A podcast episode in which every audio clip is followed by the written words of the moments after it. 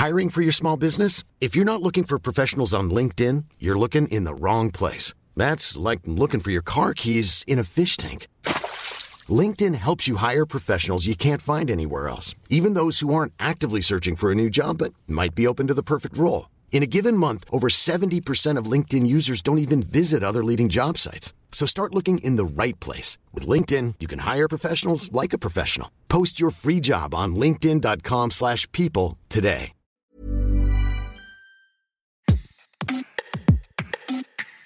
En France, qu'on soit une femme riche ou pauvre, on va utiliser plus ou moins la contraception. Et suivant ses revenus, on va plutôt préférer la pilule ou plutôt les implants ou plutôt le stérilet qui, rappelons-le, ne rend pas stérile. Parler de contraception, c'est évoquer un élément fondamental des droits sexuels et reproductifs. La contraception, elle permet aux femmes de faire des choix éclairés concernant une éventuelle grossesse. Vous écoutez Minute Papillon, je suis Anne-Laetitia Béraud et mon invité du jour est Juliette Congy, chercheuse à l'Institut national d'études démographiques, l'INED. Elle est docteure en santé publique et épidémiologie. Juliette Congy a écrit une étude qui porte sur près de 15 millions de femmes de 15 à 49 ans en France en 2019. Cette étude s'intéresse aux moyens de contraception des femmes. Tout d'abord, en France, comment ça se passe pour se faire rembourser son moyen de contraception? Il y a l'assurance maladie qui va rembourser un certain nombre euh, de contraceptifs. Et pour identifier les femmes à faible revenu dans mon étude, puisque je travaillais sur les données de l'assurance maladie, c'est important parce qu'il y a une partie euh, complémentaire, il y a un reste à charge quand on se fait rembourser un contraceptif avec une partie qui va être remboursée par la sécurité sociale et une partie de reste à charge qui va soit être payée par euh, la personne qui vient chercher le contraceptif, soit être remboursée par la mutuelle. Et pour les femmes qui vont bénéficier de la CMUC, donc de cette euh, de cette mutuelle pour les femmes euh, à faible revenu, ça va agir comme une mutuelle et en fait l'intégralité va être remboursée pour la femme. Donc il y aura pas de, de reste à charge à payer par elle et donc il y a un accès qui va être entièrement remboursé et malgré cet accès entièrement remboursé, on observe des différences d'utilisation. Même si les soins de santé en France, ils sont remboursés, les femmes les plus pauvres utilisent moins de contraceptifs que les autres. À l'international, on observait euh, que euh, les femmes qui avaient des niveaux socio-économiques moins élevés avaient une utilisation plus faible des contraceptifs et euh, donc dans le contexte français où il y a des contraceptifs qui vont être remboursés, on voulait voir si la suppression de la barrière financière annulait ces écarts d'utilisation. Et en fait, on voit que sur les contraceptifs remboursés, c'est pas le cas. Donc il y a d'autres barrières qui pourraient qui pourraient exister. Et donc sur ça, on a un certain nombre d'hypothèses qui peuvent être évoquées. Quelles seraient les raisons pour lesquelles ces femmes les plus pauvres utilisent moins de contraceptifs? J'ai, à partir de euh, la littérature scientifique existante, euh, émis un certain nombre d'hypothèses, mais euh, ça reste, ça reste l'état d'hypothèse. Mais ça pourrait être euh, une difficulté à maintenir la couverture maladie, parce que pour bénéficier de la CMUC, donc de cette mutuelle pour les femmes à faible revenu, en fait, faut la renouveler. Et donc du coup, c'est quelque chose qui va être à faire régulièrement. Donc c'est pas quelque chose qui va être maintenu dans le temps sans condition. Et également, pour obtenir un contraceptif remboursé, il va falloir euh, obtenir une prescription donc euh, d'un professionnel de, de santé. C'est cet accès aussi euh, aux professionnels de santé qui est potentiellement plus compliqué.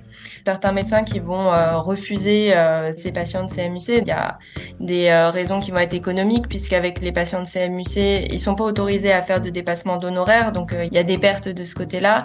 Et également, dans certains cas, un coût administratif. ça va être des patients pour lesquels il va être plus compliqué d'obtenir euh, un remboursement euh, de la sécurité sociale. Donc, euh, ça fait que il y a des barrières d'accès potentiellement aux prescripteurs des, des contraceptifs. Est-ce qu'il y aurait d'autres raisons? Pour les, les femmes de niveau socio-économique plus faible, va y avoir des difficultés d'accès aux spécialistes en général et aux gynécologues. Donc ça, c'est pas que pas que en France, et un accès plus simple aux généralistes. Sauf que, euh, enfin, ces deux prescripteurs n'ont pas exactement les mêmes formations et les mêmes pratiques euh, de prescription. Ensuite, on utilise plus ou moins la pilule ou l'implant ou un dispositif intra-utérin, suivant qu'on est riche ou non. C'est ça. Donc, dans les différences entre euh, femmes qui ont des faibles revenus et les autres, bah, c'est surtout ce qui est le plus marquant, c'est l'utilisation d'implants qui va être plus élevée chez les femmes à faible revenu. Donc, c'est observé quelques soulages, mais c'est surtout marquant chez les chez les jeunes. Et ensuite, à partir de 40 ans, chez les femmes qui ont des faibles revenus, une utilisation euh, moins importante du euh, DIU hormonal. Donc le DIU, c'est euh, aussi appelé stérilet, c'est le dispositif intra-utérin qui va être placé dans l'utérus. Et donc c'est surtout celui qui va contenir des hormones, parce qu'il y en a deux types, un au cuivre, un aux hormones. Donc celui qui contient des hormones qui va être moins utilisé par les femmes qui ont, qui ont des faibles revenus pourquoi il y a des différences d'utilisation de ces dispositifs intra-utérins, ces DIU donc ça pourrait être en partie lié aux différences de prescripteurs euh, consultés, donc euh, entre les gynécologues et les généralistes. Les gynécologues, ce sont eux qui vont principalement prescrire les DIU hormonaux et les médecins généralistes beaucoup moins.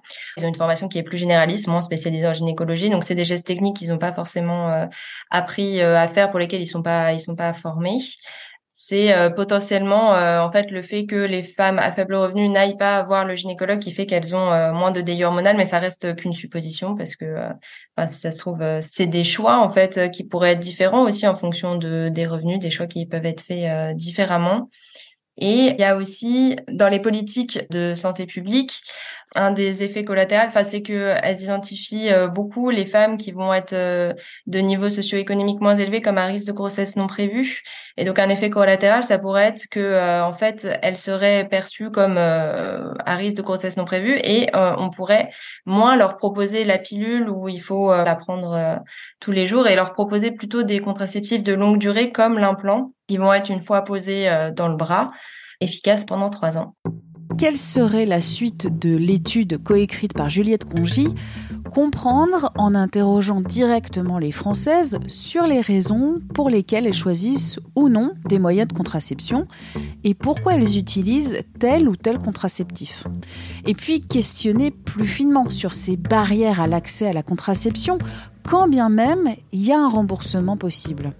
Une question brûlante parce que la question des inégalités sociales dans les politiques publiques, on va dire que c'est un peu un angle mort. Merci à Juliette Congy pour ses explications. Si vous avez aimé cet épisode et Minute Papillon en général, n'hésitez pas à nous laisser des petites étoiles sur les plateformes Apple et Spotify en particulier. C'est bon pour le référencement. Minute Papillon aux manettes Anne-Laetitia Béraud pour m'écrire audio 20minutes.fr et pour vous abonner au podcast de 20 minutes, visez la page Les podcasts 20 minutes sur votre plateforme préférée. À très vite.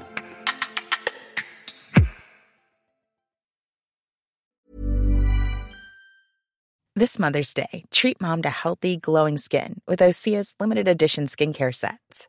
Osea has been making clean, seaweed infused products for nearly 30 years. Their advanced eye care duo brightens and firms skin around your eyes while the Golden Glow Body Trio nourishes and smooths skin all over. Go to OSEAMalibu.com and use code MOM for 10% off your first order site wide.